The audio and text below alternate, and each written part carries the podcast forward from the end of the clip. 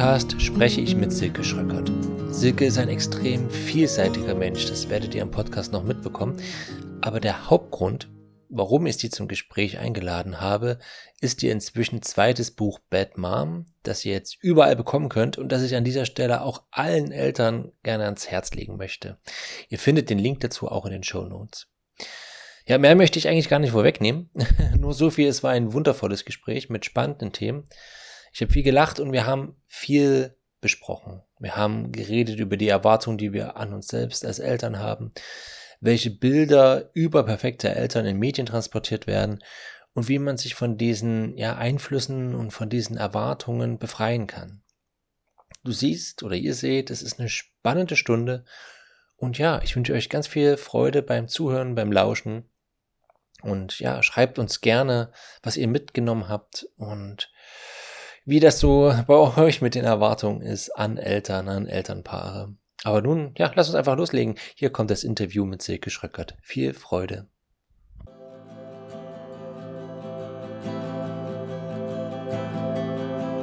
Herzlich willkommen, schön, dass wir hier zusammengekommen sind und vor allem erstmal Hallo Silke, schön dich zu sehen, schön, dass du da bist. Hallo und vielen Dank für die Einladung. Ja, sehr gern. Ich, ähm, ich finde immer, es ist toll oder es klingt schon mal für den Gast oder für die Gästin, äh, wenn man am Anfang sagen kann, Silke, ich habe dich gestern schon wieder leiden gesehen. Weißt du, was ich meine? Äh, dann hast du vermutlich, und das freut mich sehr, unseren neuen Kanal Kino oder Couch abonniert, wo ich jetzt, nachdem ich das ja drei Jahre lang äh, fürs ZDF mit Steven Gätchen gemacht habe, mir gestern zum ersten Mal auf unserem neuen YouTube-Kanal einen Horrorfilm wieder anschauen durfte. Und wir werden für dieses Format leidenschaftlich gern von der Redaktion zusammengewürfelt, äh, der Steven und ich, weil wir es beide wirklich überhaupt nicht ertragen, diese angespannte Stimmung in Horrorfilmen, wenn es immer alles auch dunkel ist irgendwie. Und ähm, ja, ich weiß auch nicht, warum mein ja eigentlich 39 Jahre altes und damit erwachsenes Gehirn das nicht schafft, das zu ja, auszuschließen und zu sagen, Silke, das passiert nur auf der Leinwand. Also ich nehme diese Angst immer tagelang mit mir mit und ich muss sagen, ich habe wirklich sehr, sehr gelitten dieses Mal. Wir saßen allein in einem großen Kino mussten uns das auf der großen Leinwand anschauen. Es war wieder ein Horrorfilm, in dem es um Kinder ging. Das äh, geht mir, seitdem ich Mutter bin, irgendwie nochmal zigfach näher. Und ähm, ja, da habe ich die ganze Palette der Emotionen einmal durchgemacht. Ja, ich kann das voll nachvollziehen, wobei bei mir, also ich mag ähm, so Gruselfilme, die eine Atmosphäre haben, aber ich mag keine Jumpscares. Das ist immer, Jumpscares finde ich billig. aber gut, darüber sind wir gar nicht hier, aber ich glaube, es wird schon klar, dass Silke ein sehr vielfältiger Mensch ist und ich könnte fast fragen, Silke, also wie viele bist du heute hier? weil du so verschiedene Rollen in deinem Leben einnimmst. Vielleicht kannst du mal die Leute, die dich nicht so kennen, mal mit reinnehmen, wer du bist und wie du vielleicht sagen würdest, wie du dich selbst definieren würdest. ähm, ich glaube, der, der Begriff oder der Beruf, der am besten zusammenfasst, was ich mache, ist Journalistin, ähm, weil ich schreibe für Zeitschriften, ganz viel für Elternmagazine und für Elternportale. Ich habe ähm, ein eigenes Portal gegründet mit der Zielgruppe Großeltern. Das ist die Seite enkelkind.de. Ich habe äh, mittlerweile mein zweites Buch veröffentlicht, also bin ich auch als Autorin schreibend unterwegs. Und was ich jetzt auch unter dem Oberbegriff Journalismus fassen würde, ist, ähm, ja, dass ich moderiere. Da haben wir jetzt eben schon einen kleinen Ausschnitt besprochen. Das ist sicherlich der amüsanteste für die Zuschauenden, wenn ich mich gruseln muss. Also ich ähm, mache Film- und Serienbesprechungen ähm, bis vor kurzem fürs ZDF und jetzt für den neuen Kanal auf YouTube und das ist alles, was ich beruflich mache. Und privat bin ich verheiratet, bin Mutter zweier Kinder, die im Grundschulalter sind. Also die Tochter wird dieses Jahr eingeschult und der Große kommt in die vierte Klasse.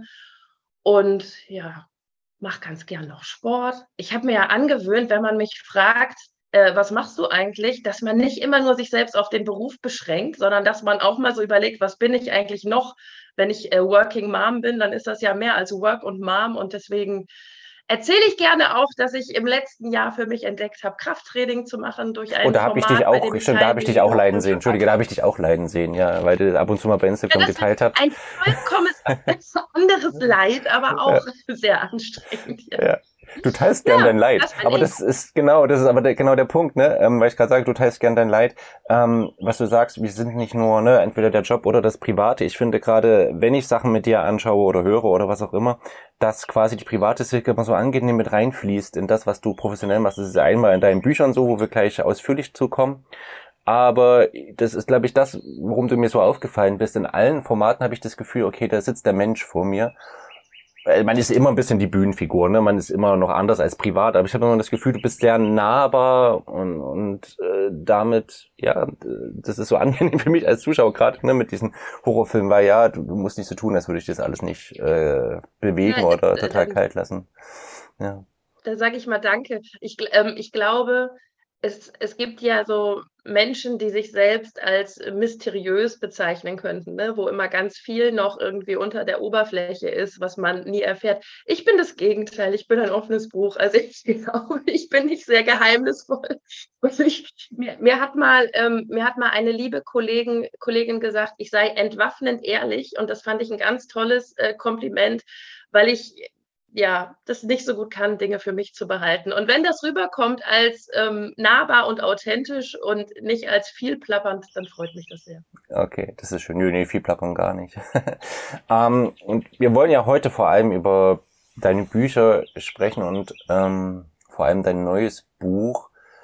Ähm, ich habe echt, ich habe überlegt, wie starte ich da rein in dieses Thema und mir sind tausend, äh, tausend ähm, Möglichkeiten eingefallen, dieses Gespräch zu starten, weil ich mich in dem, was du schreibst, so wiederfinde. Ich hatte überlegt, sage ich, okay, ganz am Anfang sage ich, alle hassen Connys Mutter. Also ich meine nicht die Conny, die du geschrieben hast, sondern das Mädchen Conny, ja. Ähm, ja. Besonders auf Twitter hassen alle Connys Mutter. Das wäre ein guter Start gewesen. Oder war es bei dir auch, als du Kind warst, immer ordentlich zu Hause und du fragst dich heute, what the fuck? Wie hat das meine Mutter geschafft? Ja, tausend Einfänge. Aber äh, vielleicht ist der interessanteste oder, oder das interessanteste für die Zuschauer, für dich wahrscheinlich schon, was du oft beantwortet hast. Wie kam es dazu, dass du angefangen hast? Und ich glaube, damit können wir das Jungle ganz gut aufmachen, quasi auf eine Art Anti-Erziehungsratgeber zu schreiben, beziehungsweise das zu erforschen, diese, dieses Gap aus, das sind die Erwartungen, das sind die Erwartungen an mich selbst, das ist das, was in der Gesellschaft gespiegelt wird. Und das ist die Realität. Und Leute, das ist die, ich schreibe über die Realität, deal with it. Wie, wie bist du auf diesen Weg gekommen, diese Bücher oder auf diese Idee zu kommen, solche Bücher zu schreiben? Ähm, ich glaube, dass das viele einzelne Momente sind, die da so reingespielt haben. Dass, ähm, also man, man, trägt ja so eine Idee für ein Buch immer eine Zeit lang mit sich rum. Und bis man dann aber wirklich denkt, okay, die Idee ist jetzt reif und das könnte was werden, braucht es ja eine Weile. Ähm, ich habe einen Schlüsselmoment, habe ich ins Vorwort des Buches geschrieben. Da war ich mit meiner sehr guten Freundin und unseren insgesamt vier Kindern in so einem Hüpfburg-Paradies. Und ähm, wir haben uns nicht vorbildlich verhalten. Also wir haben uns ähm, in, in dem Buch selbst steht nur Kaltgetränke. In Wahrheit waren es natürlich alkoholische Kaltgetränke, die wir da reingeschummelt haben. Ich, das wollte ich irgendwie am Verlag äh, die Informationen noch vorbeischummeln, aber äh, hier plaudere ich es jetzt aus. Also wir saßen da Prosecco trinkend in einer Ecke vom Hüpfburg Paradies wo wir uns vor unseren eigenen Kindern versteckt haben, weil wir gesagt haben, die haben doch viel mehr Spaß ohne uns. Wenn wir da jetzt nebenher laufen die ganze Zeit, die, die kriegen das hin. Wir sehen die, also wir haben jetzt nicht unsere Aufsichtspflicht vernachlässigt. Wir haben die gesehen, wir konnten reagieren, wenn jetzt wirklich jemand wo runtergefallen wäre oder so. Aber wir haben wirklich gesagt, so Kinder, macht mal euer Ding. Und nach zehn Minuten waren die dann auch happy und waren weg. Und ich habe in diesem Moment mit meiner Freundin das Gespräch darüber geführt, dass ich meinte, ey, wie großartig ist das? Was machen wir hier gerade? Wir sind happy, die Kinder sind happy, es geht allen sechs gut, wir sind entspannt und die sind, die drehen gerade total durch und werden heute Abend vermutlich gut schlafen.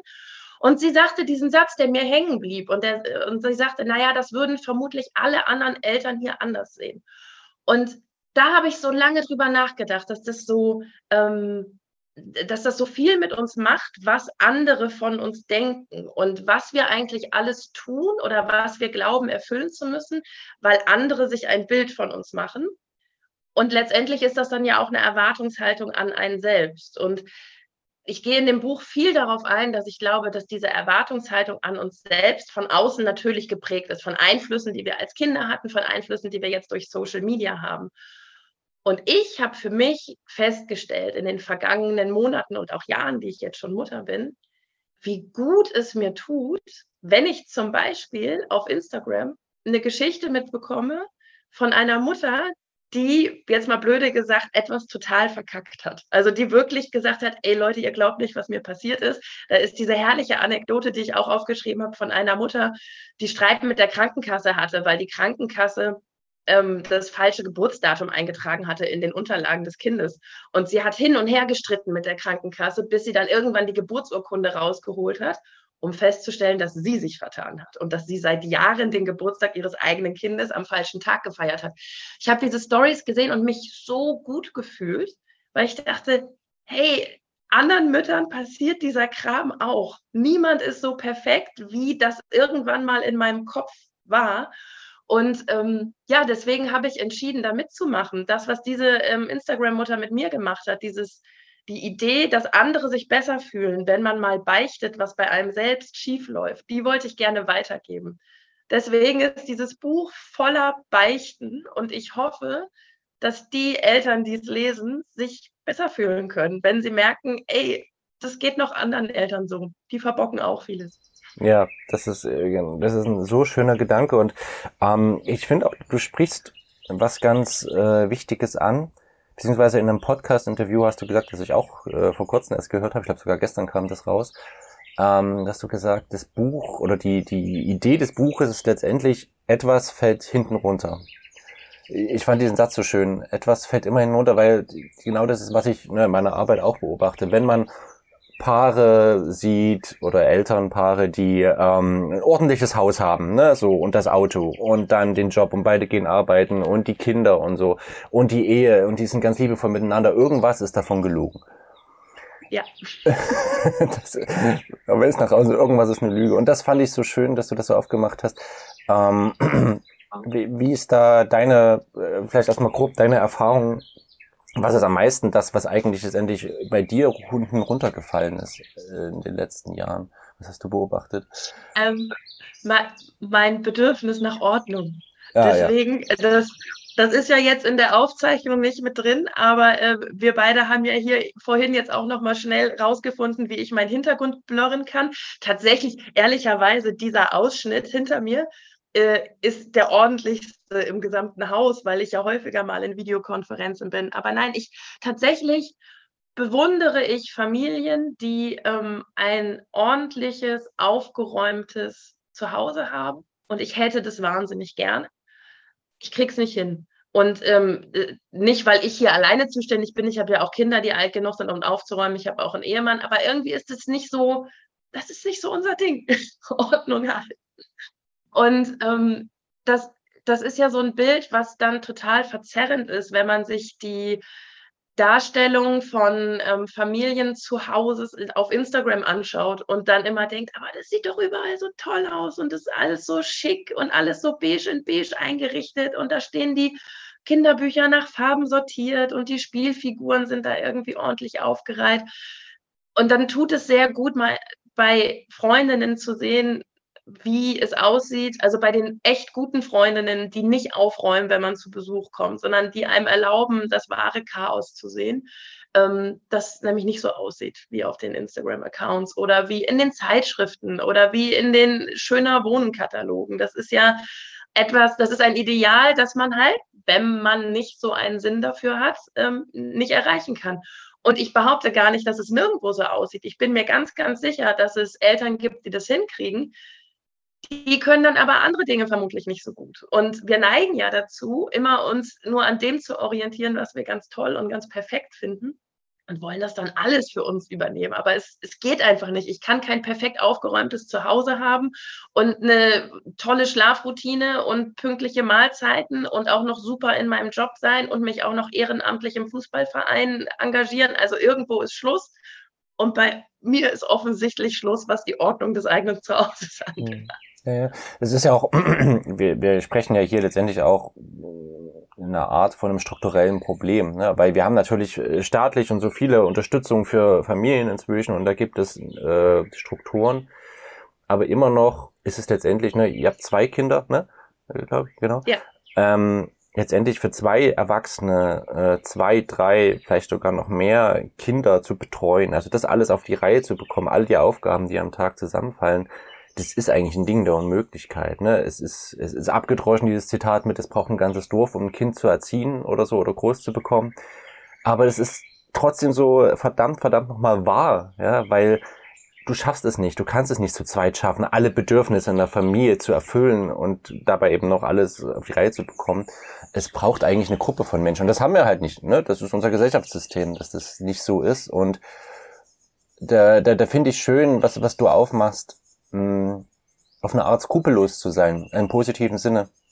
Zu sagen, ey, ich, wir sind als Eltern oder ich als Mutter, haben das alles zu tun und müssen das alles irgendwie stemmen. Äh, fuck it, dann nehme ich mir Sachen raus. Es ist mir jetzt auch egal. so, also yeah. dann ist so, Hauptsache unseren Kindern geht's gut. Und das ist, glaube ich, der Punkt auch, ne, wenn du das aufmachst mit, okay, dann gibt's halt dreimal am Tag Cornflakes eine Zeit lang bis die Kinder sagen, die haben keinen Bock mehr. Und was, kannst du vielleicht kurz erzählen, vielleicht diese Anekdote aus dem Buch kurz aufmachen. Was war da die Situation? Ja, das, äh, das, das, war so ganz konkret, war das ähm, ein Tag im Lockdown, wo diese ganzen Videokonferenztermine und so noch nicht so Routine waren, ne? wo das alles noch so ein bisschen, oh mein Gott, wie, was machen wir jetzt? Ist es jetzt gerade Zoom oder ist es jetzt Teams oder wo muss ich rein? Also wo man das alles noch nicht so verinnerlicht hatte. Und parallel ja die Kinder zu Hause hatte während der Videokonferenzen. Und es war irgendwie so wenige Minuten vor Start meiner Redaktionskonferenz für den Verlag, für den ich schreibe. Ich, war noch so in, im Schlafanzug, Hose, Look und musste noch schnell mir irgendwie eine Bluse überschmeißen. Und die Kinder wussten mal wieder nicht, was sie frühstücken wollten. Und auf einmal kam ihnen dann die Idee, dass sie jetzt Hotdogs zum Frühstück wollen. Und ich habe wirklich in dem Moment, das, das, ich erinnere mich so da genau dran, ich ratterte so irgendwie gedanklich durch, warum denn eigentlich nicht? Also was spricht denn jetzt dagegen, dass die Kinder Hotdogs zum Frühstück sprechen, äh, äh kriegen? Außer halt das, was wieder andere Leute denken würden. Ich habe das natürlich nicht rumerzählt, ich habe es jetzt zwei Jahre später aufgeschrieben, aber es war wirklich für mich, ergab es keinen Sinn zu sagen, nein, ihr kriegt jetzt keine Hotdogs zum Frühstück. Also gab es Hotdogs zum Frühstück, so ganz liebevoll mit dem Würstchen noch schnell in der Mikrowelle warm gemacht. Und ähm, das war in dem Moment dann auch schon gar nicht mehr so absurd, weil sie halt Tage vorher schon gesagt hatten, sie wollen abends Cornflakes essen und irgendwie sind unsere Mahlzeiten so komplett durcheinander geraten, dass ich irgendwann dachte, wisst ihr was, es ist egal. Ihr dürft jetzt essen, was ihr wollt. Wir achten irgendwie drauf, dass unterm, unterm Strich ordentlich Gemüse in euch reinkommt. Aber ob ihr das morgens oder abends oder mittags oder unterwegs esst, ist mir jetzt erstmal egal. Und es hat funktioniert und es hat uns alle so entspannt, weil ähm, ich mir sehr viel Nerven- und Diskussionszeit gespart habe dadurch. Und abends einfach mal Cornflakes in eine Schale zu schmeißen, macht auch die gesamte Abendroutine deutlich kürzer und entspannter, muss ich sagen. wo, wo du es gerade entspannter sagst, ähm, die, das Buch ist ja aus deiner Perspektive geschrieben. Äh, ich würde trotzdem mal wagen, was ist denn so für euch als Eltern, vielleicht auch gerade als Paar, ne, wo man so sagt, hey, wir brauchen auch mal noch ein paar Minuten, um uns miteinander zu unterhalten oder mal uns irgendwie wieder als Menschen und nicht nur als Eltern wahrzunehmen. Was war denn vielleicht auch eine Sache aus dem Buch, wo du sagst, hey, das war besonders für uns als Paar eine ganz wichtige Sache, äh, dass wir uns da eine Erleichterung verschafft haben und da gesagt haben, fuck it. Ja, also ich, ich glaube, ähm, da muss ich bei dem Thema mit der Ordnung bleiben, weil das habe ich nicht alleine geschafft, mir selbst zu sagen, komm, mach doch nichts. Ähm, ich bin jetzt abgesehen von den wenigen sehr guten Freundinnen, mit denen man auch Prosecco im Hüpfburg-Paradies trinkt, weil man weiß, die verurteilen einen da nicht für. Ähm, ich ich habe immer so noch diesen Drang sehr, sehr lange gehabt, so ein, ähm, ein Bild zu wahren, ne? so, so den, den Schein irgendwie aufrecht zu erhalten. Und ich, ich merke es immer noch, also ich bin jetzt 39 Jahre alt, aber wenn meine eigenen Eltern zu Besuch kommen, dann saug und wische ich hier aber durch, ne? weil ich will ja zeigen, dass ich es irgendwie alles im Griff habe. Und da muss ich sagen, ist das total gut zu wissen, dass mein Mann, den ich mir vermutlich unbewusst auch deshalb mit ausgesucht habe, ein sehr entspannter Gegenpol ist dazu. Hm. Nicht ja. jetzt das, also das soll jetzt nicht heißen, dass der hier irgendwie rumsitzt und sagt, ist mir alles egal, wie es hier ausschaut, aber der halt wirklich in richtigen Momenten sagt, Silke, das ist unser Zuhause und hier sieht es so aus und die Menschen, die, das klingt jetzt auch so, als würden wir in irgendeinem Loch wohnen. Ne? Ist, also er sagt auch immer, es ist bei uns nicht so unordentlich, wie du das findest. Er sagt, die Menschen, die uns besuchen, die besuchen uns doch unsretwegen. Und wenn hier jemand kommt und dich dafür verurteilt, weil du irgendeine Ecke nicht aufgeräumt hast vorher, dann ähm, sollte dich das entweder kalt lassen oder du solltest dich darüber nachdenken von, äh, solltest darüber nachdenken, von wem solche Sprüche kommen oder solche verurteilenden Blicke, die man dann ja manchmal wahrnimmt. Und ich muss sagen, dass ähm, dieses Thema, das ja vor allem meins ist, Ordnung, das ist ja ein Bedürfnis, das ich als Familienmitglied besonders mir groß auf die Fahne geschrieben habe, ähm, da habe ich gemerkt, wie gut es tut, wenn ich jetzt in der Ehe jemanden habe, der dieses Bedürfnis ganz anders hat, weniger ausgeprägt und sich auch traut, mir zu sagen, es ist okay so, du kannst nicht alles erfüllen. Und das hat, also das ist so im, im Kleinen etwas, was uns beide, glaube ich, glaub ich, sehr entspannt hat, weil ich ähm, weniger nervös bin, wenn Besuch kommt und weil es ihn, glaube ich, auch wahnsinnig gemacht hat. Wenn ich dann hier irgendwie immer zwei Stunden bevor Besuch gekommen ist, ich noch dachte, ich müsste die Fenster putzen und irgendwie das Sofa nochmal neu aufpolstern. Und ja, da haben wir letztendlich beide davon, äh, was davon, dass wir da mal drüber gesprochen haben. ja. Reden hilft ja so oft in der Beziehung, ne? Durchaus, ja. Meistens nicht genug. Ähm, ich finde das so schön, weil du gerade sagst, es ist mein Bedürfnis. Ich, ich habe so den Eindruck, gerade bei der Ordnung, da haben wir so diesen Punkt, da ist es noch mein Bedürfnis, wo ich wirklich sage, hey, das brauche ich als Grundstandard, damit ich mich irgendwie wohlfühle, im Sinne von, hey, dass wir auch den Alltag irgendwie auf die Reihe bekommen. Ne? Also, dass wir nicht ewig irgendeinen Gegenstand suchen, der morgens einfach da sein muss. Ne? Dass ja. man so diesen Ordnungsgrad hält und dann geht's, wo es so schwappt in Richtung, okay, was würden die Leute sagen? Und, und diesen, diesen äh, Kipppunkt so zu finden für sich, ähm, das könnte ich mir vorstellen, dass unglaublich hilfreich ist, was ihr da miteinander besprochen habt. Äh, da auch für dich diesen Kipppunkt zu finden. Okay, das brauche ich schon, aber okay, das könnte ich vielleicht auch ruhen lassen und da hilfst du mir dabei, äh, mir das bewusst zu machen. Voll schön. Ja, genau. Also das, das finde ich ganz wichtig, was du gerade sagst. Ich habe zum Beispiel gemerkt, ähm, Ordnung in den Kinderschränken. Das ist so eine Sache. Es hilft den Kindern total, wenn in den in ihren Schränken, in ihren eigenen Zimmern das so weit sortiert und auch reduziert ist, dass die sich selber komplett darin zurechtfinden, dass die morgens sich selber ihre Sachen raussuchen können und nicht immer, Mami, kannst du mal und wo ist meine Hose und wo ist das T-Shirt mit dem Tiger? Das ist eine totale Erleichterung dass ich das dann gerne irgendwie noch nach Farben sortiert hätte oder dass ich möchte, dass die T-Shirts oben und nicht unten liegen, weil man hat das T-Shirt ja auch oben an. Das ist ja in meinem Kopf nur drin. Und da genau was, das, was du gesagt hast, da die Grenze zu finden. Okay, das eine ist sinnvoll, das setzt sich durch, weil wir dann alle einen entspannteren Morgen haben und auch meine Sechsjährige sich alleine die Sachen raussuchen kann, die sie anziehen möchte, ohne dass sie Hilfe von einem Erwachsenen braucht. Aber alles, was danach kommt, das ist Quatsch. Also das ist etwas, was das kann ich in meinem Kleiderschrank machen und dann habe ich das Gefühl, ich habe hier irgendwie ein cooles Kleiderschrank, wo äh, die ganze Farbpalette irgendwie sortiert ist. Aber das braucht ja meine Sechsjährige nicht. Und das hat ein bisschen bei mir gebraucht, ähm, da zu unterscheiden, was ist sinnvoll und was ist einfach nur mein zusätzliches Bedürfnis und das hilft sehr, sich damit auseinanderzusetzen. Aber das klingt jetzt so, als sei mir das bereits in allen Bereichen gelungen. Das stimmt nicht. Ich setze mich nur mit dem Thema Ordnung so viel auseinander, weil da die Diskrepanz zwischen dem, wie ich es gerne hätte und dem, wie es ist, halt am größten war. Und deswegen habe ich da wirklich viele, ja, mir, mir so kleine Inseln rausgesucht. Ne? Also die, die Kleiderschränke der Kinder sind so ein Thema. Der ganze Flurbereich, wo die Schuhe und Rucksäcke und so landen, ist das nächste Thema. Und das ähm, ja, probiere ich so peu à peu anzugehen. Hm. Sehr, ich finde das so schön, was du da sagst, ne? also die, diese Balance zu finden. Ähm, da kommt mir ein Gedanke, was sind denn so Werte oder Prinzipien, wo du bei diesem Aussonderungsprozess, darauf kann ich verzichten, das wäre mir wichtig, wo du gemerkt hast, okay, was Familienleben angeht, was den Umgang mit den Kindern angeht, was den Umgang für uns als Familiensystem angeht, das ist für mich indiskutabel. Also ich kann vieles freilassen, aber das entspricht so sehr auch meiner Persönlichkeit und meinen Prinzipien und meinen Werten. Da diskutiere ich nicht drüber. Das muss einfach passieren im Familienleben.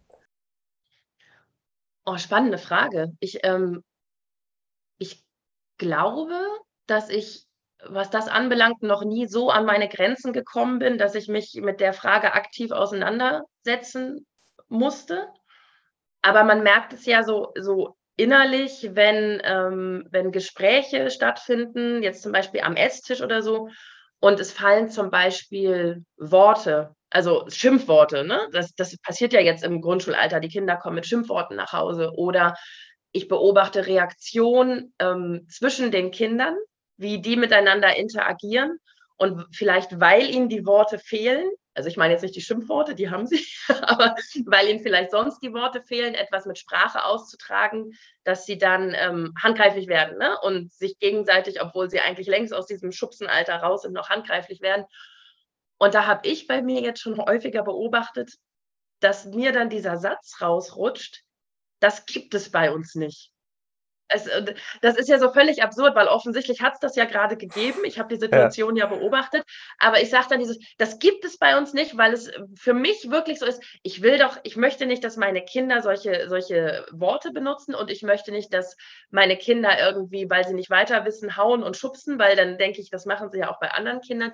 Und ich glaube, das sind Momente, wo ich dann feststelle, okay, das ist jetzt wirklich eine Grenze, wo ich sage, dass das möchte ich nicht für meine Familie. Und zwar nicht das beobachtet ja gar kein anderer in dem Moment. Das sind ja nur wir in unserem kleinen Familienkonstrukt dann. Ich möchte einfach nicht, dass Dinge so ausgetragen werden. Ich ähm, bin ein Mensch, ich, die gerne redet und ich möchte, dass wir miteinander reden und nicht anfangen, uns auf den Kopf zu hauen oder Legosteine gegen die Tür zu schmeißen. Und ich glaube, das sind so Sachen. Also was, was Sprache anbelangt, was, ähm, ja, was halt Schimpfworte anbelangt und eben was so das Ende von Diskussionen anbelangt. Also dann gehe ich auch lieber meinen Kindern hinterher und sage, das klären wir jetzt und da reden wir drüber. Ne? Und ja, ich, ich würde sagen, das sind so die Momente, wo ich sage, okay, auch wenn ihr gerade nicht das Bedürfnis habt, ähm, darüber zu sprechen, warum ihr euch gestritten habt, ich habe das Bedürfnis. Und ich möchte euch beibringen, dass man Dinge ausdiskutieren kann und nicht anfangen muss, Bauklötze sich gegenseitig an den Kopf zu schmeißen. Ja, absolut. Und total schön, weil es ist ja immer ein Zeichen dafür, hey, okay, was hatte jetzt gerade noch keinen Raum? Also warum müsst ihr zu diesen Mitteln greifen? Haben wir euch vielleicht ja. da zu wenig Raum gegeben? Äh, was, was braucht ihr, damit es anders geht? Ne? Das ist ja dann total die schöne Frage. Ähm, wir, wir springen mal ein bisschen thematisch äh, und bei mir ist die Frage so interessant gewesen, mh, einmal im Schreiben des Buches, in dem Prozess, aber auch jetzt, wo es raus ist und auch beide Bücher raus sind, ähm, diese Zweifel, ob das wirklich eine gute Idee ist, sich öffentlich so unperfekt zu zeigen. Ne, was ich vorhin meinte, das ist eh immer so wunderbar da bei dir, diese Authentizität, aber sich öffentlich so unperfekt zu zeigen und damit letztendlich auch angreifbar zu machen. Ähm, war das im Schreibprozess irgendwie, gab es da Phasen, wo du gedacht hast, äh, ich weiß gar nicht, ob ich das jetzt wirklich noch will, oder war das für dich, nö, das passt schon, da bin ich komplett confident. nee, ähm, nee, die gab es, die gab es definitiv. Ähm, ich habe das große Glück, eine Lektorin zu haben, bei, also mit der ich bei beiden Büchern zusammengeschrieben habe, die also die so sehr so tickt wie ich, dass wir uns angefreundet haben und mittlerweile uns auch privat treffen, die auch selbst Mutter ist und auf deren Meinung ich sehr viel gebe. Und wenn die im Schreibprozess mir dann mal so rangeschrieben hat, oh Silke, also ich lese dieses Kapitel jetzt gerade zum dritten Mal und so fies, wie du dich da selbst beschreibst, bist du nicht. Ich kenne dich. Ne? Also du hast da die falschen Worte gewählt. Und ähm, willst du das wirklich so stehen lassen? Und ich habe hier und da mal gesagt, ja, ja, nö, das war schon so, aber ich habe manchmal auch gedacht, oh Gott, das sollte überhaupt gar nicht so klingen. Ein Glück weist sie mich darauf hin. Ne? Ähm, also das war während des Schreibens zum einen schon so. Natürlich, also das ist ja jetzt auch kein Geheimnis. Natürlich geht es auch darum, ein bisschen zu provozieren und ein Buch, also wenn ich jetzt geschrieben hätte, mittelmäßige Mutter gerade noch gut genug, aber ne, das, das ist ja kein Buchtitel. Also du musst ja schon irgendwie draufhauen und musst halt auch zugeben, ähm, dass die Geschichten schon ein bisschen über das hinausgehen, als dass man sagt, na gut, dann gab es mal heute ein Naschi mehr zum Abendessen. Ne? Sonst, ähm, sonst wäre es ja keine Buchidee. Und die, die wirklich, also das wirklich erste Mal, dass ich, dass ich so ein flaues Gefühl in der Magengegend hatte, war, als das Buch tatsächlich schon draußen war, ähm, die Pressemitteilungen verschickt wurden und die äh, super passend in der Woche zum äh, Vormuttertag und die Resonanz, was mich natürlich mega gefreut hat, super hoch war. Also ich habe wirklich ganz viele spannende Interviews führen dürfen mit Tageszeitungen ähm, und, und äh, bin im Radio gewesen mit, mit der Buchidee und alles. Und als dann die Bildzeitung sagte, sie möchte gerne ein Thema machen, schlechte Mutter, und mich angerufen und interviewt hat, da hatte ich wirklich kurz gedacht, oh Gott, was hast du gemacht? Am Ende stehst jetzt in der Bildzeitung. Dann steht also in so Superlativen, die schlechteste Mutter Deutschlands. Diese, deine, was hast du mit deinen armen Kindern gemacht, wenn das die anderen Eltern lesen in der Schule und dann werden deine Kinder angesprochen, weil du irgendwie so eine schlechte Mutter bist. Und da muss ich sagen, wurde kein einziges meiner Vorurteile gegenüber der Bild-Zeitung bestätigt. Ich hatte ein so nettes Gespräch mit der Dame, mit der Redakteurin. Ich durfte mir den Artikel, was ich auch ehrlicherweise bei der Bild-Zeitung gar nicht erwartet hätte, ich durfte mir den vorher nochmal durchlesen, ob ich mich überall korrekt zitiert fühlte. Und das ist ein sehr, sehr wohlwollender Artikel gewesen, der genau das gemacht hat, was die Idee des Buches war. Ne? Der gesagt hat, ey, es geht uns allen besser, wenn wir mal fünf gerade sein lassen. Und dann habe ich durchgeatmet und habe gedacht, okay, also wenn sogar die Bild-Zeitung das ähm, so auffasst, wie es gemeint war, also das Buch als Mutmachbuch zu verstehen ne? und zu sagen, hier, ähm, hier, hier gibt jemand Schwächen zu, damit andere sich besser fühlen. Also wenn das sogar die Bild-Zeitung schafft, dann ähm, kann es, glaube ich, nicht so viele Menschen geben, die es falsch verstehen und die mich deswegen angreifen werden. Und bis jetzt habe ich auch tatsächlich nur sehr wohlwollendes Feedback bekommen. Also ich bin ja über Instagram erreichbar ähm, und, und schaue da auch immer in die Nachrichten rein, die ich halt bekomme von, ähm, von außen. Und da sind so nette Nachrichten dabei, so, so liebevolle Gedanken. Ähm, da werden Zitate aus dem Buch zitiert und dann gesagt, ey, was du auf Seite so und so geschrieben hast, das genau das habe ich auch so erlebt. Und ja, deswegen bin ich so überzeugt davon, dass dieser Austausch darüber gut tut, weil es halt keine Social-Media-Plattform gibt, die das Gegenstück von Instagram ist, wo die Leute einfach nur zeigen, wie katastrophal manchmal der Familienalltag sein kann. Ja, ja, genau. Jetzt haben wir schon ein bisschen das, das Social-Media-Ding angesprochen. Ich würde gern mal kurz in so dieses Privatumfeld gehen, mit dem man so konfrontiert ist, weil es ja auch ganz viele Aspekte gibt. Ne?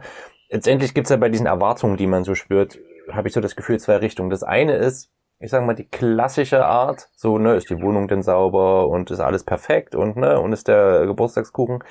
Und tatsächlich jetzt auch diese Bubble, wo ich viel drin bin, einfach aufgrund meiner Arbeit, ich sag mal, die bedürfnisorientierte Bubble gegenüber Kindern. Ne? Also haben ja. wir alle Sachen, haben wir Familienbett, wobei das hast du ja geschrieben, das ist, nee, gar nicht, das war der Gastartikel, den fand ich total schön. Ähm, aber ne, Familienbett, stillen, stillen hast du angesprochen, stillen äh, und dieses und dann müssen wir uns hinsetzen und die, die Sachen besprechen, was natürlich auch wichtig ist, weil Kinder sind Menschen und wir verhalten uns ihnen gegenüber wie normale Menschen, aber trotzdem entsteht auch in der bedürfnisorientierten Bubble manchmal so genau dieser Druck und diese Erwartungshaltung. Und wie lange hast du denn gestillt? Ähm, was hast du so natürlich jetzt ohne Namen zu nennen oder so sehr ins Private zu gehen, aber was hast du so in deinem Umfeld vor allem gespürt? Entweder weil du es so hinein interpretiert hast oder weil es vielleicht tatsächlich auch da war und damit auch verbunden die Frage, ich weiß nicht, Verhältnis zu deinem Freundeskreis, wie früh du Kinder bekommen hast. Also ob die schon alle Kinder hatten und Familien oder ob du eine der ersten warst oder mittendrin. Weil das hat ja auch einen Einfluss darauf. Da hat man ja die Vorbilder vor sich. Oder alle schauen einen an und man ist auf einmal das Vorbild. Wie war so deine Erfahrung, als es so losging mit dem Muttersein? Ich hoffe, ich habe jetzt nicht zu viele ja, Sachen ähm, aufgemacht, aber. Nee, nee ich, ich weiß, was du meinst. Ähm, also ich war in meinem sehr engen Freundeskreis, war ich die, die erste, die Mutter geworden ist. Und ich muss jetzt gerade mal überlegen, das hat dann tatsächlich auch zwei, drei Jahre gedauert, bis es dann bei den, bei den anderen ähm, engen Freundinnen losging. Ich habe eine Freundin, die vor mir losgelegt hat, also ein Jahr vor mir. Und ähm, der schöne Effekt ist, dass ich du, dadurch, dass wir dann beide schon einen Sohn hatten, dass dadurch unsere Freundschaft sehr viel enger geworden ist und dass wir jetzt sehr viel engere Freundinnen sind, als wir halt vor den, ähm, vor den Schwangerschaften waren. Aber so in der Schwangerschaft und im äh, Wochenbett und im ersten Babyjahr, da war ich jetzt schon in meinem engeren Freundeskreis die erste. Und ich glaube, hm, das hat Vor- und Nachteile. also, weil du, du bist ja so, so gesehen nicht in dem Druck, es zu machen wie deine engen Freundinnen oder oh, die hat das aber hinbekommen und ich kriege das nicht hin. Aber ich hatte, und ich, äh, ich schreibe in dem Buch sehr ausführlich, was ich glaube, wo dieser Druck herkam, aber ich kann es mir zu 100 Prozent noch immer nicht so ganz erklären, warum der bei mir so ausgeprägt war. Ich hatte ja den Druck, weil ich nun in diesem engsten Freundeskreis die erste war, es perfekt vorzumachen. Ich wollte das ja alles super gut und super toll machen. Und ähm, ja, bin dann ja relativ schnell auf den Boden der Tatsachen geknallt, dass das halt nicht wirklich möglich ist, dass alles so perfekt wie in, in, den Elternratgebern beschrieben ist, wo ja immer die Theorie steht, wie es denn sein sollte und wie es zu sein hat, ähm, irgendwie steht. Und das ist dann in dem Moment, ähm, wenn du keine sehr enge Freundin hast, mit der, die dir dann sagen kann, bei mir war das auch so. Und da musst du ja auch das Glück haben, dass genau das Problem, was du mit deinem Kind hast oder die Herausforderung, die du mit deinem Kind hast, bei einer Freundin auch schon da ist. Ne? Dann fängst du halt an, Sachen zu lesen und fängst an, Sachen zu googeln. Das ist ja immer der erste Fehler, wenn man anfängt, Sachen zu googeln. Das sollte man tunlichst bleiben lassen. Gerade als junge Mutter, die vielleicht emotional noch ein bisschen ja, anfälliger ist für Dinge. Und ähm, ich hatte Glück, eine tolle Hebamme zu haben, die, die ich immer fragen konnte. Ohne die wäre ich, glaube ich, verloren gewesen. Ähm, weil ich sagen muss, und das ist der zweite Teil deiner Frage, ich bin ähm, auch jetzt rückblickend und auch gegenwärtig überrascht von mir selbst, wie sensibel ich bei ähm, Themen bin, die rund um meine Elternschaft und rund um meine Kinder gehen. Ähm, ich bilde mir ein, dass ich mit einer ordentlichen Portion Selbstbewusstsein auf diese Welt gekommen bin. Also ich habe in anderen in anderen Bereichen nicht so das Problem, wenn jemand meine Ideen, mein Handeln oder äh, meine Ergebnisse irgendwie anzweifelt, dann setze ich mich hin und verteidige die lautstark. Und wenn es aber um meine Kinder geht, dann merke ich, dass ich wahnsinnig schnell verunsichert bin. Und zwar von egal wem da irgendwas kommt. Man sollte dann ja eigentlich auch immer sagen, naja, aber das ist doch, ist doch irgendjemand, also warum nimmst du dir denn jetzt diese Aussage so zu Herzen? Dann denke ich mir, ja, das ist ja vielleicht doch ein Funken Wahrheit irgendwo dran. Ich habe ähm, hab ein, eine Situation, die werde ich nie vergessen. Da war ich mit meinem Sohn, da hat, also hatte ich bislang nur, ähm, nur ein Kind, war mit denen im Bus und ein etwas älteres Kind kam zum Buggy und fing an, mit meinem Sohn zu spielen, so total niedlich. Und ähm, nahm dann irgendwann so seine kleinen Patschehändchen, nahm die in die Hand und dann sagte dieses Kind laut, so dass auch mehrere Leute im Bus es hörten, oh, du musst mal wieder seine Fingernägel schneiden, die sind viel zu lang. Und die Mutter sagte sofort, Schatz, jetzt hör doch auf, jetzt lass doch, ne? Ich habe mich so geschämt, weil er hatte recht. Also das Kind hatte recht. Ich hätte die Fingernägel mal wieder schneiden müssen. Ich dachte, was denken jetzt die Leute? Also und, und im Nachhinein dachte ich aber auch, was lasse ich mich denn so durcheinander bringen von dem, was ein fünfjähriges Kind sagt? Und ich finde das selbst total faszinierend, auch heute noch, wenn ich an solche Situationen zurückdenke, die ja ehrlicherweise auch nicht vorbei sind. Ich ähm, begebe mich ja mit meinen Kindern immer wieder auf dünnes Eis und in neue Gefilde. Ne? Jetzt äh, steht bei unserem Sohn nächstes Jahr die Umschulung aufs Gymnasium an. Wir haben den ersten großen Umzug mit Kindern hinter uns. Das sind ja immer alles neue, ich nenne es immer Elternlevel, die man freispielt, ähm, wo man wieder auf unsicherem Terrain ist und Sachen erstmal lernen muss. Und ich bin ähm, glaube ich, in der glücklichen Situation, dass jetzt von meinen wirklich guten Freundinnen keine dabei ist, die ich durch das ähm, Kinderkriegen oder Elternwerden irgendwie, also ich will jetzt nicht sagen verloren habe, das sowieso nicht, aber da, da war jetzt keine Freundschaft dabei, wo ich dachte, oh wow, jetzt wo Kinder im Spiel sind, wird es hier schwierig, sondern wir hatten immer das Glück, dass wir alle so ungefähr dieselben Ideen von Erziehung und ähm, und davon hatten, wie wir mit unseren Kindern umgehen. Das ist sehr, sehr, sehr, sehr gut, finde ich, weil da können ja auch Freundschaften dran kaputt gehen. Ähm, Im Gegenteil, ich habe festgestellt, dass Freundinnen, ähm, die keine Eltern geworden sind oder bislang keine Eltern geworden sind, wie toll es ist, die zu haben als Ausgleich zu dem Familienleben, ne? die ähm, halt vollstes Verständnis dafür haben, dass mein Leben jetzt ein anderes ist, weil ich Kinder habe, aber trotzdem immer noch dieselben Freundinnen sind, die sie vorher waren und sich halt freundlicherweise nach meinem Zeitplan mitrichten und einsehen, dass ich nicht mehr ganz so äh, flexibel bin wie früher, ne, was das anbelangt. Ähm, ja, das ist, das ist eine sehr wichtige Erkenntnis, wie ich finde. Und das Thema, muss ich sagen, das mich am meisten ähm, verunsichert, was, was jetzt so den eigenen Erziehungsstil anbelangt, ist dieser, ähm, du hast ja von der Bedürfnisorientierung gesprochen, das ist natürlich was, womit ich mich auch aus, auseinandergesetzt habe, ne? dass es halt nicht nur um die Bedürfnisse von den Kindern geht, sondern ja irgendwo auch noch meine Bedürfnisse da sind.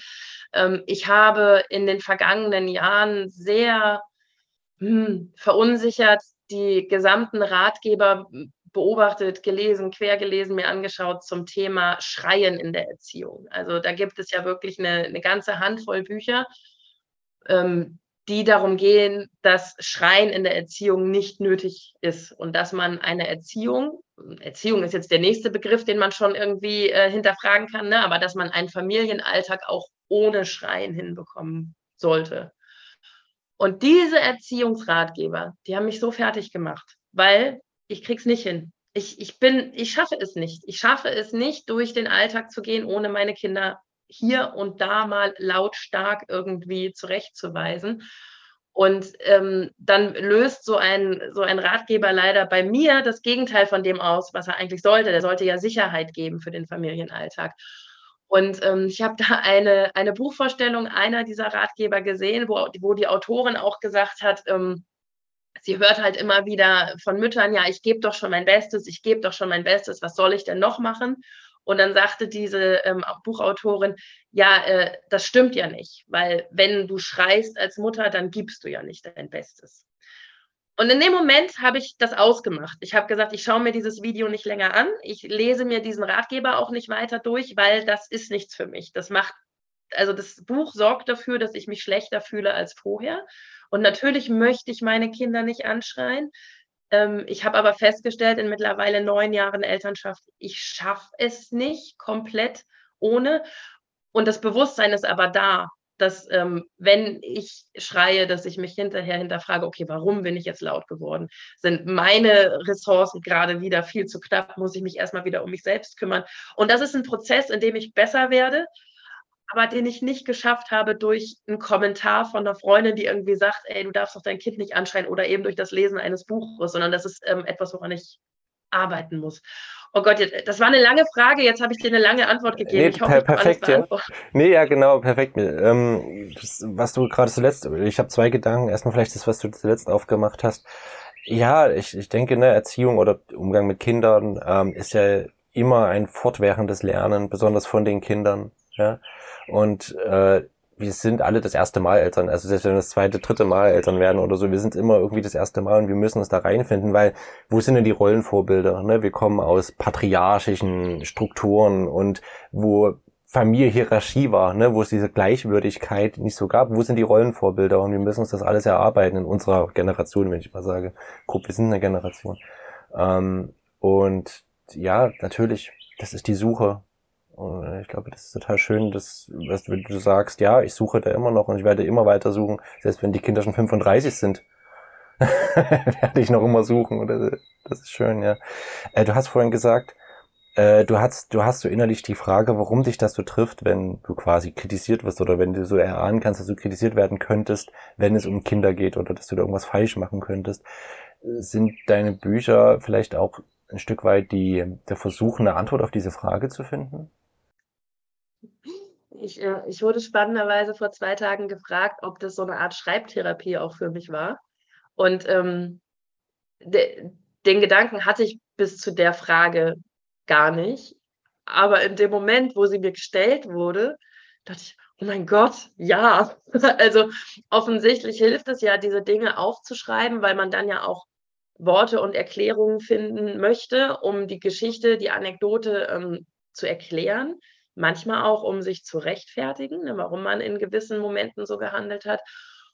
Und das hilft natürlich auch mir selbst total, ne, um ähm, die Situation nochmal durchzugehen, um mir halt auch noch mal vor Augen zu führen, das war alles gar nicht so schlimm. Also, das ist ja dieses dieses ewig schlechte Gewissen, das man hat als äh, als Mutter, als Elternteil, vermutlich auch als Vater, wenn man Sachen halt nicht so macht, wie man sie machen sollte. Das ist ja so ein ewiger Begleiter. Und ich muss sagen, da hat es mir sehr, sehr geholfen, die diese Dinge aufzuschreiben, zu Papier zu bringen. Auch das Feedback von Menschen, die an dem Buch mitgearbeitet haben. Also, zum einen ist da meine Lektorin, die halt äh, in einem Kapitel einfach rangeschrieben hat. Also da habe ich, da ich gebeichtet, wie ich meinen Kindern das Abendessen im Bus serviert habe, ne, weil ich mich verplant hatte. Und die schrieb nur dran, das mache ich regelmäßig. Also das, das ist bei mir Teil des, der Wochenplanung, dass ich, wenn ich die eine Freundin besuche, die am anderen Ende von Hamburg wohnt, dann packe ich Tupperdosen mit ein und äh, wir essen unser Abendessen in der S-Bahn. Und dann dachte ich auch, also was habe ich mich irgendwie lange geschämt für diesen Moment in meiner Elternschaft? Und es hätte einfach nur ein paar Gespräche gebraucht, um festzustellen, das war alles gar nicht so dramatisch und es war alles gar nicht so fürchterlich. Und ähm, ja, das, ähm, wenn, wenn das mir so gut geholfen hat, offensichtlich, dann hoffe ich, dass das beim Lesen anderen auch hilft, ähm, sich damit auseinanderzusetzen, dass halt diese vermeintlichen Verfehlungen im Elternalltag nicht nur nicht schlimm sind, sondern A, dazugehören und B, halt auch ganz tolle Momente hervorrufen können. Das ist ja die, der eigentliche Gedanke dahinter. Ähm, also wenn, wenn ich mich jetzt daran zurückerinnere, was meine eigenen schönsten Kindheitserinnerungen sind, dann fallen mir ja nicht die Tage ein, an denen alles perfekt war aus Sicht der Erziehungsratgeber. Ne? Nicht die Tage, an denen wir irgendwie besonders früh ins Bett gegangen sind und extra viel Gemüse gegessen haben und unsere Zimmer aufgeräumt waren, sondern es fallen einem ja die Ausnahmen ein, die tollen Sachen, die man machen durfte, obwohl man genau wusste, dass sie eigentlich verboten waren. Und ähm, das ist auch so ein bisschen eine Erkenntnis, die ich beim Schreiben hatte. Ne? Also dieser, dieser eine Tag, an dem ich meine Tochter vor dem Fernseher, ich möchte wirklich sagen, geparkt habe, weil es mir so schlecht ging gesundheitlich, dass die viermal hintereinander denselben Film gucken durfte. Ich, ich noch so mein Gewissen beruhigt habe. Immerhin ist es derselbe Film, dann muss sie hinterher nicht so viel verarbeiten, ne? weil sie, hat sie nur eine Geschichte, über die sie nachdenken konnte. Aber sie hat viermal denselben Film gesehen und es war für mich so, ich, also ich habe mich gesundheitlich elend gefühlt, aber dann halt aus Mama-Sicht auch so elend gefühlt. Und die sagt heute, Mama, das war der beste Tag im Lockdown. Ich durfte den ganzen Tag Paw Patrol gucken. Und ähm, vielleicht habe ich da eine Kindheitserinnerung geschaffen, die ähm, für mich dann sich schon gar nicht mehr so schlimm anfühlt, wenn es sich für sie so toll anfühlt. Und ich glaube nicht, dass da irgendwas kaputt gegangen ist in ihrer kleinen Seele an dem Tag. Ich glaube, das war okay, dass sie sehr viel Paw Patrol gucken durfte. Ja, das ist ja, ja, ich kenne das. Wir haben bei uns so den Term eingeführt, Luxus auf dem Pott. Also wenn man die Kinder so an den Pott äh, gewöhnt, ähm, dann sind Medien manchmal ein schönes Argument, setze ich doch jetzt doch mal ja. drauf. Ähm, ne? Und da immer schlechtes Gewissen zu haben, Mensch, wie viel, auch jedes Mal, auf dem, äh, wenn das Kind da sitzt, machen wir was an. Hm. ne? Aber das ist, äh, das ist genau der Punkt. Ne? Ja. Okay. Ähm, wir, hatten vorhin schon darüber gesprochen, was für euch auch als Paar ganz wichtig war, so als und was viel Erleichterung gebracht hat. Vielleicht ist die Antwort jetzt auf die folgende Frage die gleiche. Aber was hast du so gemerkt von der Dringlichkeit her? Okay, diese Erwartung an mich selber muss ich wirklich fallen lassen, weil ich das Gefühl habe, auch meine Beziehung zu meinem Kind oder wenn es da schon Kinder waren, leidet extrem darunter. Also da verliere ich mein Kind am meisten aus dem Augen und schon für mein Kind und weil ich einen Anspruch eben an meine Beziehung zu meinem Kind habe, muss ich dieses, jetzt diesen Druck einfach mal fallen lassen. Was, was hast du gemerkt, was war so vielleicht auch aus den Sachen aus dem Buch das, wo du gesagt hast, ey, das war, das war nicht nur nett und schön, dass ich das hab fallen lassen, sondern das war höchste Eisenbahn. Ich musste das fallen lassen, es war dringlich für unser aller Wohl. Ähm, ja, ich, also ich glaube, dass das Ordnungsthema ist da sicherlich wieder eins, weil ähm, hm, ich habe ja jetzt vorhin vor allem hier so von unseren, ich, ich sage jetzt mal Erwachsenenräumen gesprochen, ne? also was hier Wohnzimmer und Flur und so anbelangt. Aber ähm, auch die Frage, wie es halt in den Kinderzimmer, Kinderzimmern aussieht. Meine Tochter liebt das, wenn ihre Spielsachen halt bereit sind, sage ich jetzt mal. Ne? Wenn die nicht in Kisten und Kartons sind, sondern wenn die Hunde der Paw Patrol schon irgendwie überall verteilt sind für den nächsten Einsatz. Und das Faszinierende ist ja, wenn ich mich zurückerinnere, mein Zimmer sah immer genau so aus. Ich hatte dieselben Gespräche mit meinen Eltern. Und irgendwann, ich weiß es noch genau, irgendwann haben meine Eltern von mir verlangt, dass ich zumindest einen Weg von der Tür zum Bett freilasse, damit sie mir gute Nacht sagen können, ohne auf Legosteine, Barbiepuppen oder sonst was draufzutreten. Und ich, ich erinnere mich so an mein eigenes Unverständnis aus kindlicher Sicht, dass ich halt gesagt habe, ihr versteht es nicht, das muss so sein. Das da hinten, das hat alles irgendwie Konzept und das da hinten ist die Barbie Sportbar und das da vorne ist aber die Lego Insel und macht mir das doch jetzt nicht kaputt, indem ich es wegräumen muss. Und ich habe mich zum Glück irgendwann an dieses Gefühl aus meiner eigenen Kindheit erinnert, dass ich halt meine eigenen Eltern so überhaupt nicht begreifen konnte. Ich habe ich hab die Sinnhaftigkeit im Aufräumen nicht greifen können als Kind. Und ähm, ja, das habe ich probiert. Es fällt mir wahnsinnig schwer als Mutter, aber das habe ich probiert, mir in Erinnerung zu rufen, wenn ich in diesem chaotischen Zimmer meiner Tochter stehe, dass ich ihr halt nicht ihre Spielwelten, ich will jetzt nicht sagen, ihre Fantasie zerstöre, das klingt so schlimm, aber letztendlich ist es ja das, ne? Wenn da über Tage was aufgebaut wurde und dann kommt Mutti und stopft das alles in den Karton, dann machst du ja mehr kaputt als eine Lego-Burg. Da machst du ja wirklich das, eine ganze Geschichte kaputt, die sie sich da irgendwie überlegt hat. Und ähm, ja, deswegen haben wir jetzt mittlerweile auch diesen, diesen Deal. Es muss halt der Weg zum Bett frei sein und dass es ihr, ähm, also ihr wichtiger Punkt, aufgebaute Sachen bleiben stehen. Also alles, was irgendwie ein Konstrukt ist, aus was auch immer, und meine Tochter baut aus allen Dingen irgendwas, wenn es aufgebaut ist, dann darf ich das nicht wegräumen. Und ähm, sie muss dann halt die Sachen, die so einzeln rumfliegen, ne, so ausgekippte Bügelperlen oder sowas, das ist offensichtlich nichts Aufgebautes, auch wenn sie manchmal probiert, mir das einzureden.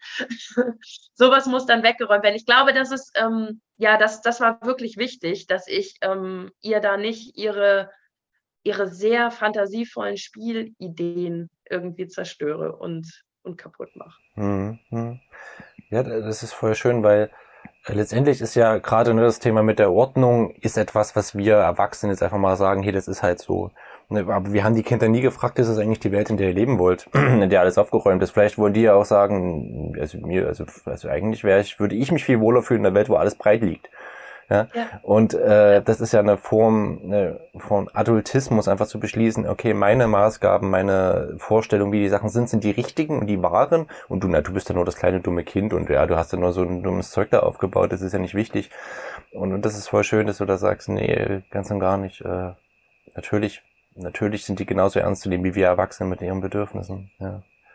Auch wenn es schwerfällt und es tut es, ne? Ja. Also gerade ich, und das merke ich auch, wenn ich, ähm, wenn ich jetzt Besuch habe, der nicht so oft da ist, dass ich dann immer noch in so eine ähm, Rechtfertigungshaltung verfalle, ne? Dass ich dann halt in dem Moment, wo, ähm, weiß ich, der Nachbar kommt und holt seine Tochter ab und die Kinder sitzen gerade in diesem Chaos, ne? Und ich sage, ja, geh doch kurz hoch und sag Bescheid, dass ich dann denke, oh Gott, das Zimmer und dann renne ich hinterher und sage, ähm, also es sieht hier gerade so aus, weil ich hatte nicht Zeit aufzuräumen und die, also die meisten Eltern reagieren dann ja so und sagen, Silke, das sieht bei uns genauso aus. Ne? Und das muss man sich halt manchmal dann in Erinnerung rufen, dass das halt häufiger der Realität entspricht, als das Bild, was wir halt aus Katalogen, Zeitschriften oder halt eben den sozialen Medien kennen. Hm. Theoretisch könntest du ja sagen, okay Leute, bevor ihr reinkommt, lest das und gibst einfach mal den Stapel mit deinen Büchern hin, dass sie genau wissen, okay, wenn wir jetzt diese Wohnung betreten, das erwartet uns und dann sind die auch gar nicht mehr überrascht oder so. Weißt du, was ich gemacht habe? Ich habe, ähm, wir sind, wir sind ja umgezogen und unsere Tochter ist in eine neue Kita gekommen. Das bedeutet ja nicht nur für die Kinder neue Freunde, sondern auch für die Eltern neue Eltern, so, die man kennenlernt. Und das ist ja, man wird ja mit dem Alter ähm, also das, mit dem Alter wird das ja nicht einfacher, neue Menschen kennenzulernen. Ne? Als Kind gehst du da ja so ganz unverfangen ran, so, hallo, ich mag Star Wars, ich mag auch Star Wars, super, wir sind Freunde. Und wenn du älter wirst, wird es ja immer ein bisschen schwieriger. Und diese Hürde, neue Menschen kennenzulernen und daraus auch Freundschaften entwickeln zu lassen, die wird ja höher. Und ich habe ähm, mit, mit einer Mutter aus der Kita, als es dann losging, dass wir uns das erste Mal treffen wollten mit Kindern und Kaffee und mal gucken, wo wohnt ihr, wo wohnen wir und ähm, können die Kinder sich nicht häufiger treffen. Wir haben uns vorher gegenseitig, also als ähm, die dann zu mir kommen wollte, hat sie mir vorher ein Foto von ihrem Chaos geschickt zu Hause und meinte, ich will auf keinen Fall, dass du meinetwegen aufräumst. Deswegen hier ein Foto, so sieht es bei uns aus. Und ich ja, habe so herzhaft schön. gelacht und dachte, wie gut tut denn das? Ich wusste mhm. sofort, ich mag die Frau. Mhm. und dann, dann fällt und, zum auch Glück so hast, Druck. Und zum Glück hast du nicht den Gedanken, oh scheiße, ich muss aufräumen. Wenn das bei denen Chaos ist. Okay. also, es war auch wirklich ein echtes Chaos. Das wäre ja gemein, ja. wenn sie sagt, so schlimm sieht es bei uns aus. Und ich denke, oh ja. mein Gott, so sieht es hier aus, wenn ich aufgeräumt habe und zwei, drei Tage lang. Nein, es war wirklich, es hat so diesen Druck, die, dieses allerersten, äh, allerersten wir, wir lernen einander kennen und kommen mal ins andere Zuhause genommen. Ich dachte, okay, das mache ich jetzt immer, wenn ich neue Eltern kenne. Ist ein super Elternhack, finde ich. Wenn man irgendwie sagt, man kommt wohin und sagt, komm, ich zeige dir mal, bei uns sieht so im Flur aus, bei uns sieht so im Wohnzimmer aus, also mach dir nicht so einen Stress. Ja, ja, voll schön. Ja, das ist tatsächlich ein guter Lifehack, äh, könnte man sich merken. Ja, also da haben wir auch gleich mal ähm, sehr praktikable Ideen, die, die Leute hier übernehmen können, wenn sie das anschauen. Ähm, lass uns äh, oder lass uns mal über Dritte reden. Äh, ich habe es schon mal vorher angekündigt, weil ich das vorher abtasten wollte. Ähm, die Frage, dein Mann Daniel, der nun, den kennt man ja nur auch, wenn man ein bisschen Rocket Beans verfolgt oder früher Filmgorillas, jetzt äh, Couch oder Kino. Ähm, Gibt es eine Sache, und wenn es was kleines Anekdotenhaftes ist, wo du sagst, okay, das war eigentlich die Erkenntnis für ihn, wo er gesagt hat, oh, das habe ich nicht kommen sehen als Eltern und das musste ich für mich auch äh, etwas lernen, um eine Entspannung reinzubekommen. Gibt es da was, was du verraten darfst? Ähm, ich, ja, ich, ich verrate das sogar sehr gerne, weil ich habe ähm, ich habe etwas mit, mit Daniel gemacht, was ich eigentlich jedem Elternpaar gerne empfehlen möchte. Und zwar habe ich ihm ja bei meinem ersten Buch ähm, 101 Dinge, die in keinem Elternratgeber stehen. Da habe ich Väter Gastbeiträge schreiben lassen und habe ähm, gesagt, ich möchte zusätzlich zu dieser mütterlichen Sicht auch noch eine, eine väterliche Sicht mit drin haben. Und ähm, dieses Buch war so eingeteilt, ne? so Schwangerschaft, Geburtsvorbereitung, Geburt, Wochenbett und so weiter. Und ich habe ähm, Daniel da gebeten, die Geburt unseres ersten Sohnes aus seiner Sicht zu Papier zu bringen macht das unbedingt zu Hause mit euren Partnerinnen und Partnern, weil das, das macht man überhaupt nicht. Man kommt ja nicht aus dem Kreissaal und sagt, und wie war es für dich? Und es ist, man, ist ja, man ist ja so überwältigt von den eigenen Emotionen und von diesem Bündel Leben, was man damit nach Hause bringt, dass man irgendwie vergisst zu fragen, wie sich dieses alles verändernde Event für den Partner oder die Partnerin angefühlt hat. Man hat ja, ist ja in so einem Tunnel da irgendwie drin. Und das war ja nun Jahre später, dass ich ihn gebeten habe, das zu Papier zu bringen.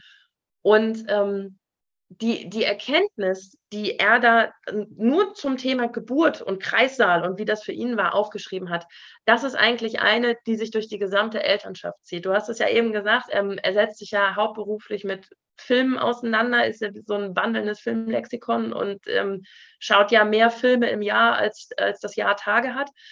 Und sagt, er hat natürlich Geburten gesehen. Und zwar in jeder denkbaren Inszenierung, also in Arthouse-Inszenierung, wo du halt wirklich Kamera drauf hattest und alles gesehen hast, in irgendwelchen beschönigten Hollywood-Inszenierungen, ne, wo du halt nichts gesehen hast und nur glückliche Gesichter, äh, Geburten, bei denen was schiefgegangen ist, wo es dann ins Horrorgenre gegangen ist und, und, und. Also ganz anders noch als ich. Ich habe auch gesagt, ich kenne Geburten, ich habe ja Filme gesehen, ne, habe Dokumentationen gesehen, ne, ich weiß ja, was da passiert. Noch ganz anders als ich war er ja medial vorbereitet auf das, was ihn da erwarten sollte. Er sagt, nichts von alledem, keine einzige Inszenierung, kein Film, keine Serie, keine Dokumentation konnte ihn halt vorbereiten auf die Emotion und auf das, was da passierte.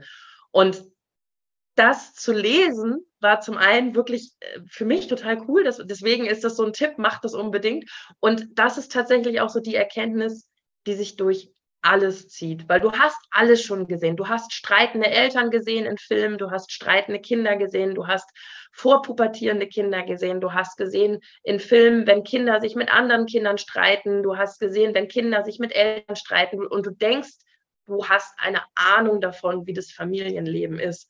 Aber die Erkenntnis, die, die mein Mann da auch hat, ist, nein, wenn du dann selber drin bist, ist es halt wirklich einfach nochmal was vollkommen anderes. Und kein Film und keine Serie kann dich auf das vorbereiten, was da passiert. Und die, ich, ich weiß, dass man diesen Spruch so blöde findet, ne? Das ist das, äh, was Eltern immer sagen, das versteht man erst, wenn man Kinder hat.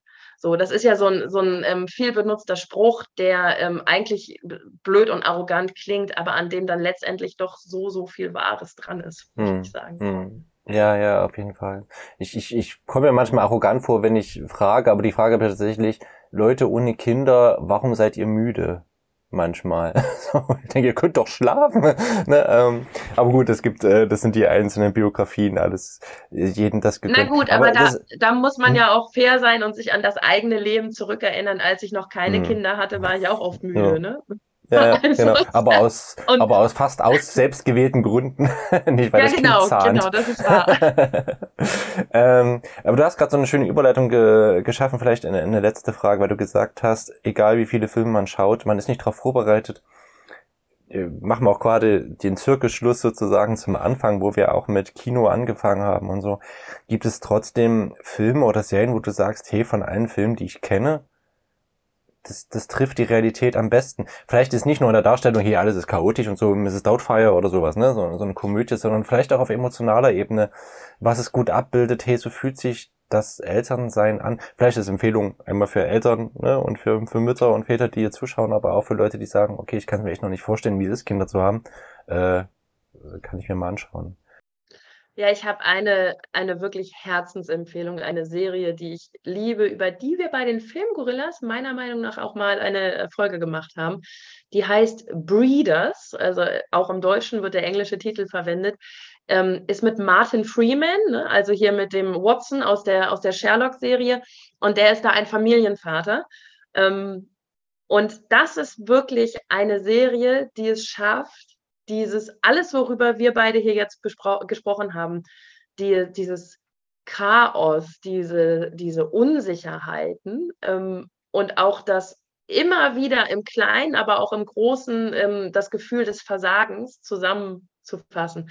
Die allererste Episode, also die erste Folge der ersten Staffel heißt treffenderweise No Sleep. also wo wir gerade beim Thema Müdigkeit waren, ne? wo es halt wirklich ähm, einfach nur äh, darum geht, wie verzweifelt du halt bist, wenn die Kinder nicht einschlafen, wann sie schlafen sollen, dann aber irgendwann schlafen, wenn sie nicht schlafen sollen. Die ähm, Eltern in der Serie fahren dann mit ihren Kindern im Auto rum. Ne? Das ist ja auch so ein Klassiker, den unsere Eltern schon gemacht haben, so auf der Rückbank dann irgendwie die Kinder zum Einschlafen bringen. Und die, diese Serie hat so viele Momente, wo ich dachte, okay, da waren wirklich übernächtigte Eltern am Drehbuch, die gesagt haben, ich schreibe das jetzt alles auf. Vielleicht auch so schreibtherapiemäßig wie meine Bücher, die gesagt haben, das muss die Welt jetzt wissen. Ähm, äh, da ist so eine Episode, wo ich auch wirklich Tränen gelacht habe.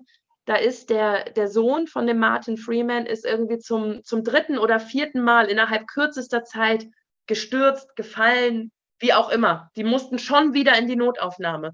Und ich erinnere, ich habe das so gefühlt, weil wie oft meine Eltern mit mir in der Notaufnahme waren, weil ich irgendwo runterspringen wollte, irgendwo raufklettern wollte und es nicht ging. Und ich habe einen Sohn, mit dem ich auch schon zweimal in die Notaufnahme musste, obwohl der noch nicht so viele Lebensjahre auf dem Buckel hatte. Und ähm, der, der Vater sagt halt zu seinem Sohn, ne, sag den Leuten, was passiert ist. Du bist die Treppe runtergefallen. Du bist die Treppe runtergefallen. Und hinter ihm steht aber leider jemand und hört das. Und am nächsten Tag kriegen sie halt Besuch vom Jugendamt, weil das natürlich so klang, als würde er seinem Kind jetzt eine Geschichte einreden. Und ich dachte, wir sind so kurz davor mit unserer, unserer, Akte bei der Notaufnahme, dass ja auch irgendwann mal jemand vom, Jugend, vom Jugendamt steht. Ich denke, wie unangenehm ist das? Und du versinkst im Boden vor Scham, weil du halt wirklich sagst, nein, es ist wirklich so passiert. Sie müssen mir das glauben. Mein Kind hat diese Dinge getan, auch wenn die wirklich völlig absurd klingen.